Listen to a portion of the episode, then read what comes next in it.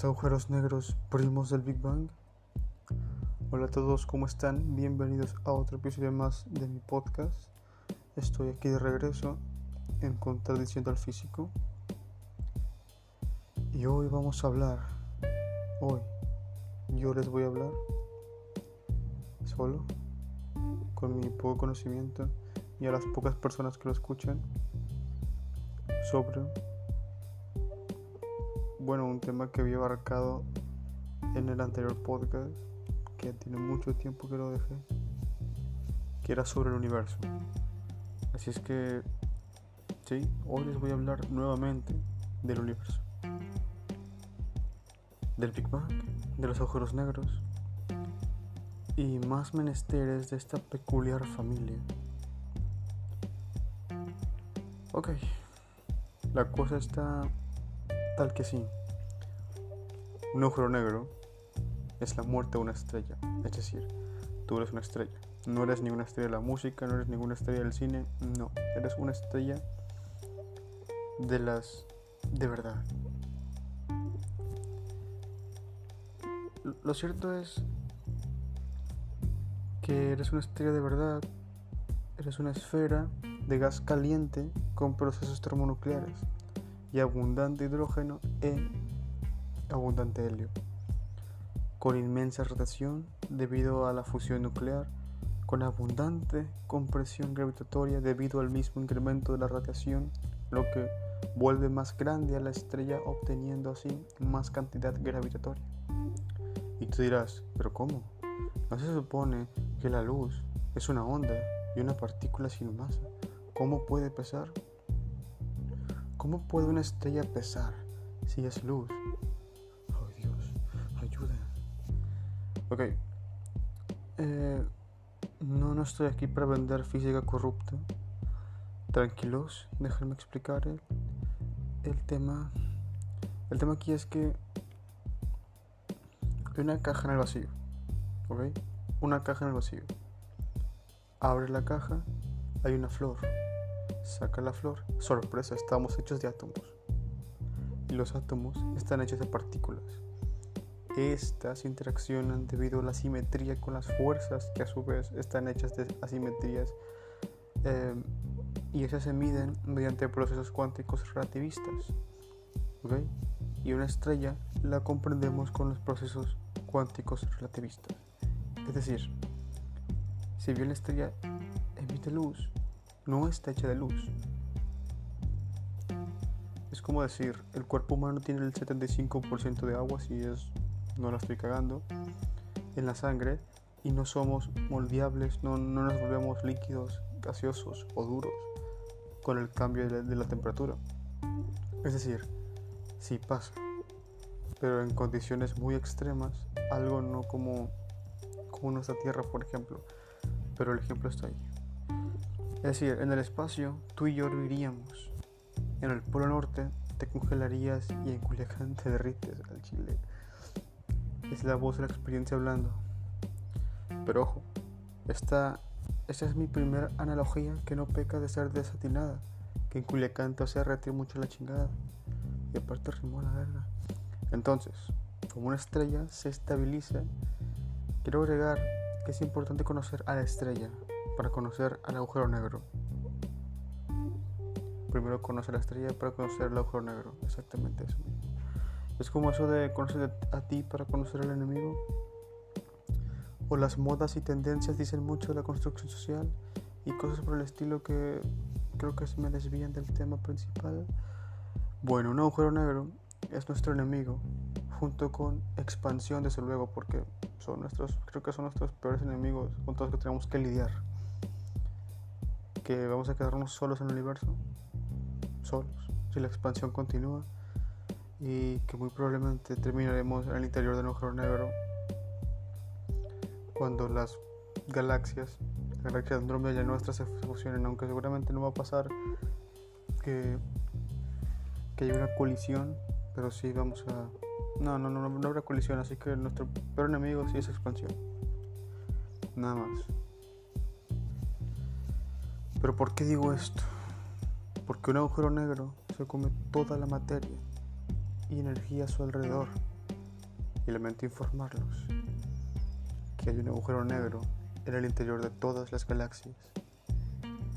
Bueno, eso se estima, que en todas hay un agujero negro, pero en las que se ha observado, pues se ha observado. Y nuestra galaxia no sería la excepción. Así que es cuestión de tiempo para que seamos tragados por nuestro agujero negro. Pero realmente no te alarmes. Miles de millones de años nos separan de ese evento. Seguramente el hombre ya no existirá para entonces. y de ser eso, así, deberás aprender a moverse, a moverte a la velocidad de la luz y alcanzar el resto de galaxias, o mejor aún, superar la velocidad de la luz y hacer viajes cósmicos. Y la expansión muy probablemente provoque cambios en ese destino cruel. Hablo de que nos quedaremos solos antes de que nuestro planeta y sistema solar sea, sea tragado, ¿no? Pero es más, este giro inesperado, porque ni siquiera eso, porque cuando el Sol se convierte en una enorme roja, es decir, su combustible empieza a terminarse, va a hincharse y tragarse a los tres planetas más cercanos, Mercurio, Venus y la Tierra. De ahí va a encogerse sobre sí misma, digo, probablemente no nos alcance, pero lo más probable es que sí. Eh. Tenemos chance de salvarnos. Bueno, como, como planeta, la vida sí se va a acabar. Después de ese proceso se va a transformar en una enana blanca y entonces será el final del sistema solar, a priori. Eso será aproximadamente durante, no sé, dentro de 4 mil millones de años. Es decir, nos queda la mitad de la vida, por así decirlo ya. Así es que este es nuestro verdadero enemigo. Y los demás holocaustos no los presenciaremos, salvo hagamos o hagan los humanos de la época lo mismo que nuestros ancestros cazadores recolectores, emigrar salir a buscar nuevas condiciones de vida, tal y como salimos de África a Australia y así hasta crear poblaciones en todo el mundo.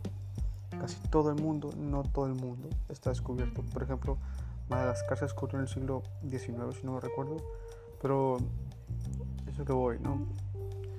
Del mismo modo en que salimos de África, debemos salir de la Tierra, visitar y visitar las estrellas. Podemos resistir y es que tenemos la imaginación para mover fronteras y hacernos creer que lo que hacemos tiene un propósito. Es grandioso, muy, muy grandioso. Pero de regreso a las estrellas, no son ligeras solo por tener luz o emitir luz. Es como el ejemplo que di del cuerpo humano y el agua. Los fotones son una consecuencia de las reacciones termonucleares, una reacción. No son las estrellas, son una reacción de los procesos termonucleares. Mira, las estrellas brillan por esa razón, los electrones al girar emiten luz, al girar, perdón, emiten luz. Es decir, los fotones son emitidos cuando un electrón gira. Esto porque la fuerza electromagnética está medida por el fotón. Pero, y es que es más que eso, la fuerza débil y la electromagnética son una simetría, de modo que de ahí viene la masa. Pero poco que eso es muy complicado de explicar y seguramente no lo voy a explicar bien. Ok.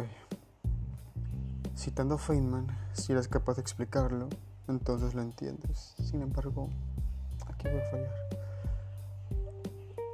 Los bosones W y Z de la fuerza débil interaccionan con la materia, con las partículas elementales, quarks y leptones, es decir, protones y electrones, y a su vez con elementos elementales quarks, su estructura de ladrillos formados de protones y neutrones y con los electrones que son partículas elementales, ¿va? Mientras los gluones mantienen el, átomo unido, los bosones W y Z provocan radiación en el núcleo, emitiendo fotones y positrones y neutrinos del mismo modo. ¿okay? Eh, los bosones W y Z interaccionan con los electrones, simetría electrodébil. Es decir, de nuevo, los bosones de Gauss, o sea, de la fuerza débil interaccionan con los electrones que son partículas leptónicas, es decir, materia. Mm, ¿Se entiende? Igual no puede responderme, igual nadie va a responderme. ¿Qué, estoy haciendo? Como ya dije, estos al girar emiten fotones. Esos procesos son los que se denotan dentro de una estrella de luz en su producto. E, es su producto. Pero las estrellas pasan, pesan porque los electrones, bosones, protones y neutrones sí pesan. Para poder brillar radiantemente necesita de ese peso. Ese es su combustible, procesos de reacción termonuclear. Entonces las estrellas muy masudas curvan el espacio y ahí tienes gravedad de primera y, y recién salida del pinche caldera estelar. Eh, ahí tienes gravedad de primera y radiación de primera mano. Cuando sus procesos colapsan porque su núcleo se está quedando sin combustible, esta se hincha y se vuelve más caliente e intensa. Explota en energía, es una supernova, así se crean los átomos las nebulosas en donde surgen estrellas y sistemas solares, pero de pronto el lugar en el que descansaba una estrella, ahora el espacio se ha curvado de tal modo que parece haberse rompido y quedar un agujero. Parece quedar un agujero en la sombra de una estrella literal, literalmente una sombra muy análoga a una silla plegable. La estrella desaparece, la oscuridad continúa sobre los cimientos de una estrella. Entonces, espera, pero si has dicho que usas las leyes cuánticas y relativistas para entender una estrella, y si así muy bien, y una estrella se ha transformado en un agujero negro, ¿por qué no se comprende bien? ¿Por qué no se usan las mismas leyes? Bueno, es que en realidad es más complicado que eso, mucho más complicado que eso. Un agujero negro no parece tener mucho que ver con una estrella. Es como si tuviera procesos físicos completamente nuevos y diferentes. Como diciendo, no, hombre viejo, les falta un chingo para agarrarme el rollo a la verga. Y es cierto, los agujeros negros no son como las estrellas, dejando de lado que no emiten luz ni radiación. Espera, ¿y la radiación de Hawking? Es verdad, la radiación en rayos X de Hawking y algunos agujeros negros giran, por ejemplo. Pero más allá de todo esto y de que tienen entropía y eh, radian calor y de que en algún momento deben o explotar o hervir lo que sea primero y de que sabemos cómo se forman, de la muerte de una estrella por ejemplo, digamos que la radiación se fue con la explosión, pero no toda. Alguna mediante convección de algún tipo se transforma la energía en radiación de rayos X y un equilibrio de temperatura, porque repito, emiten radiación. Entonces un agujero negro es muy complejo como para saber qué leyes aplicar, además que nuestras leyes físicas es donde, es donde entramos en la singularidad. ¿okay? Todas las leyes físicas se rompen y se necesitan mejorar o nuevas leyes físicas para empezar. Como comprender esta, a estas bestias del espacio relativistas, pues es una tarea muy complicada. Tan complicada como asar pollos. Si nuestras leyes relativistas son incompletas para explicar estos negros agujeros, y nuestras leyes más profundas, las leyes de la física cuántica, del mismo modo son incompletas y es que se necesita más que una teoría de campos relativistas de las que ya tenemos posesión, se necesita la de la gravedad, solo que no se sabe cómo.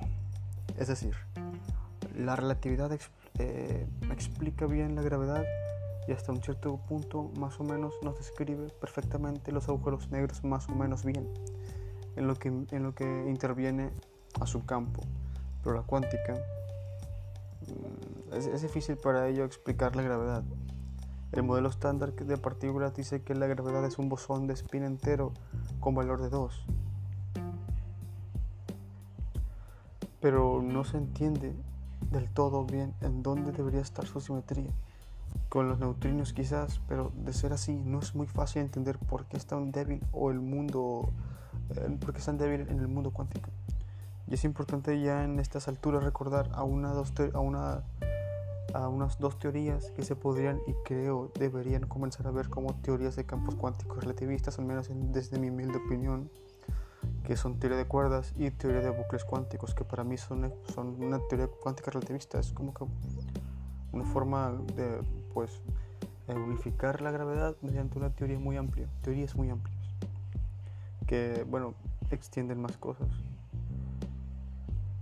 Pero estas son dos explicaciones de la gravedad cuántica y acorde a la relativista.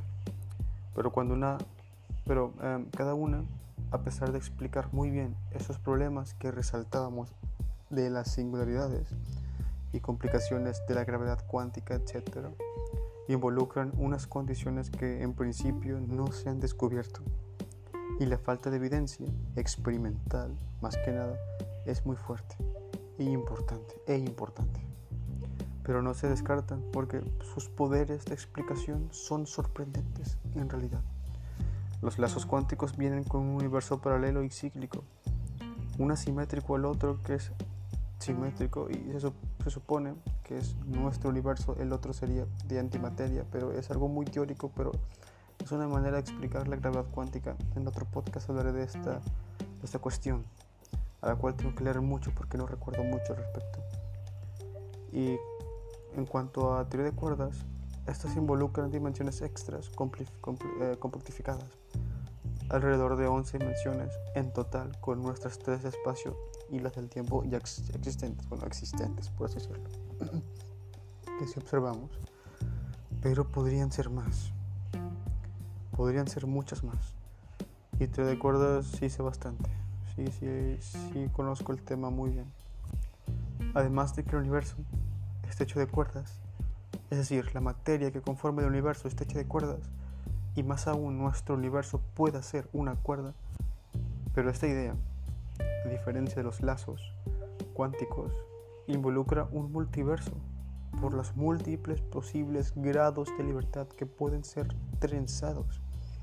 Y como digo, estas son, por así decirlo, las posibles alternativas. Y por así decirlo, son unas teorías cuánticas relativistas, de que son, pues, teorías del todo. Así que un agujero negro se explicaría mejor cuando se tenga esta teoría de la gravedad cuántica.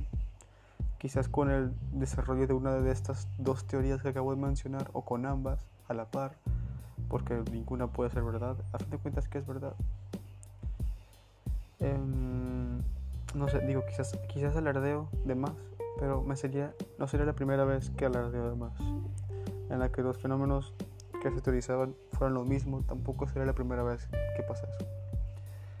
Pero también puede ser, y que es lo más probable, pues, que sean totalmente contradictorias entre sí, que así parecen ser, para empezar, y, y ver similitudes es un poco divagador porque en primera instancia parece no haber nada en común. Pero como digo, quién sabe, la ciencia, la ciencia lo dirá. Que haya algo en común o que haya nada en común o que las dos sean una puta locura. No importa, la ciencia lo dirá con el tiempo. O el tiempo lo dirá con la ciencia. Pero bueno, ahí, justo ahí, ocurre una singularidad. Toda ley física, hablando de nuevo de los agujeros negros, porque es Creo que me salté mucho de tema, parezco pendejo hablando. En una singularidad, toda ley física muere y se debe sostener en teorías que aún no son comprobadas y que en principio funcionan pero no son comprobadas. Y eso mismo ocurre con el origen del universo, el Big Bang. Una singularidad, porque no podemos saber qué fue lo que pasó ahí, es decir, qué pasó en el Bang, no sé, una singularidad, ching su madre, va, una explosión y un denso universo. Temperaturas exageradas, una masa de partículas y materia, donde la luz es la única prueba de lo que podemos agarrarnos. La luz es la única evidencia de que realmente todo este madre sí pasó. La luz. Pero pasa que la luz se formó 300 millones de años después. Bueno, no se formó, sino que estaba atrapada, ¿no? Estaba atrapada en el fondo cósmico de microondas. Eh, porque todo era muy denso y masudo y la luz rebotaba. Pero um, esta evidencia es muy tardía, pues eso es a lo que voy. Y hoy la observamos, lo que indica que quizás estemos en lo correcto. Lógicamente podría ser así. Y de ahí es por eso, por esas cuestiones que desconocemos el universo se empezó a expandir. Por esas cuestiones que hoy desconocemos del universo, este mismo se, empezó a expandir. Y se fueron creando procesos simétricos, cuánticos, formando átomos ligeros, núcleos, etc. hasta aparecer las galaxias y estrellas, todo debido a la primera explosión ¿no? y expansión. La simetría de interacciones y materia exacta para estas cuestiones. Es casi increíble, muy increíble. La idea de la expansión es un agente de energía, es un agente de energía oscura que se supone debe de interactuar de alguna manera con el espacio o algo quizás sea energía de inercia que se va transformando en verdad. No se sabe mucho al respecto, solo que es la causante de la expansión. Y en cuanto a la simetría oscura, es la causante de lo contrario. Eh, la materia oscura, dije simetría oscura, no, la materia oscura es causante de lo contrario, no como con retroceso o el, el aglomeramiento de las galaxias porque está pesa y es mayor que la materia bariónica, es mucho mayor que la materia bariónica, lo que es también sorprendente y muy confuso. Pero indagar en el inicio del universo es solo eso, indagar. No se sabe y las abstracciones del conocimiento son nuestra única fuente de información. Las a priori, es decir, nuestras teorías interpretativas y las instrumentalistas, las empíricas, ¿no? las a priori y las instrumentalistas, las teorías interpretativas y las empíricas. Por experiencia, de acuerdo a la evidencia instrumental, dictamos o detectamos el ruido del universo, el fondo cósmico de microondas, y se han hecho estudios de la morfología del universo. Apunta a ser plano o casi plano. Algo tuvo que pasar por eh, algo tuvo que pasar por ahí o, algo tuvo que pasar para dejarlo así. Eh, además, el CMB, expansión, eh, el CMB y la expansión eh, son pruebas para creer que hubo un Big Bang y el cambio de inflación, el, em, el campo de inflatón es algo en lo que se sigue trabajando con meticulosidad. Son como que tres factores importantes que de alguna manera aislados y bueno conjugados te dicen una misma información, que algo tuvo que pasar para que el universo esté como está actualmente y se esté expandiendo. Y esta, y esta causa puede ser la expansión y el propio Big Bang. Pero bueno, más allá de, más allá de nuestros modelos y teorías, no tenemos ni idea, ni nada, puta idea, no sabemos ni verga. Y cualquier opción con eh, consistencia es válida al chile, lo que sea, que tenga consistencia y que en principio tenga una buena descripción matemática como mínimo y sentido, está bien. Eh, es, otra, es otra singularidad, porque hay razones para creer que hubo un comienzo, ¿no? en cuanto al Big Bang. Entonces, ya para terminar mucho la chingada, entonces, los lazos cuánticos se tambalean, pero igual podría no haber hubido un Big Bang. Es decir, sí, lazos cuánticos te propone, te propone la idea de que no hay necesidad de que hubiera un comienzo o una explosión, lo que es una idea muy atractiva, pero también, como, como, ya mencioné anteriormente, todos los factores que te hacen pensar que realmente sí hubo un comienzo, ¿no? Es como que, a, que, es decir, tendríamos que incluso abarcarnos e irnos a la filosofía y decir qué tipo de conocimiento sería más eh, digno o sería más útil? O es más, ¿qué tipo de conocimientos podríamos descartar y empezar a crear unos nuevos? ¿En qué, en qué encajaría toda esta información que tenemos del universo? Lo que empíricamente observamos de la cosmología y lo que las ideas eh, que proponen otras teorías que en principio son, eh, bueno, todas a priori, ¿no? Así es que la teoría de lazos cuánticos se tambalea mucho. Pero realmente podría no haber habido o podría haber, no haber existido un Big Bang. Hay ambas posibilidades porque realmente no tenemos ni puta idea de qué pasó. Y hay gente a la que no le importa y digo, ¿por qué debería importarnos también? Pero también es, también es interesante. Y, y habría que definir qué es importante, pero lo es. Entonces, este pedo fue una singularidad. Eso es lo que, lo que estos dos fenómenos son, una singularidad. ¿ok? Y misterios, misteriosamente, tienen en común esa singularidad. Es lo que provoca tanta, como tanta eh, euforia, ¿no? Tanto un agujero negro que aparentemente tiene cosas que no podemos explicar y que, posible, y que es como que una, una puerta que se abre, por decirlo, aunque esto es ridículo, pero digamos que puede tener esa, esa, esa percepción de que es como una puerta, un, un lugar al que toda la energía se va por ahí, ¿no? Uno, un hoyo, en el que toda la energía y materia se va por ahí, todo lo, lo necesario para que un universo comience, pues.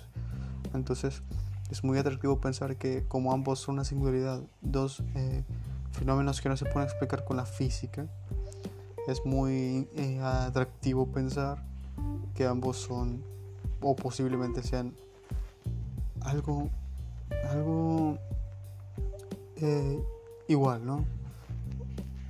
Entonces no tenemos ni idea de, ellos, de qué chingados son en realidad, pero bueno, ya habrá física para otro rato. Hay mucho trabajando. Nos vemos en otro podcast. Me retiro.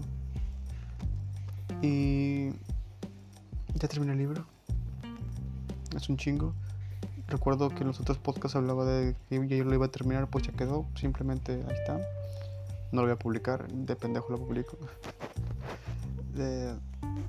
sí, o sea, publicar me refiero a buscar una, editorial independiente y pagar para que me lo, para que me lo em, hagan en físico y sacar unas cuantas copias y tenerlo aquí.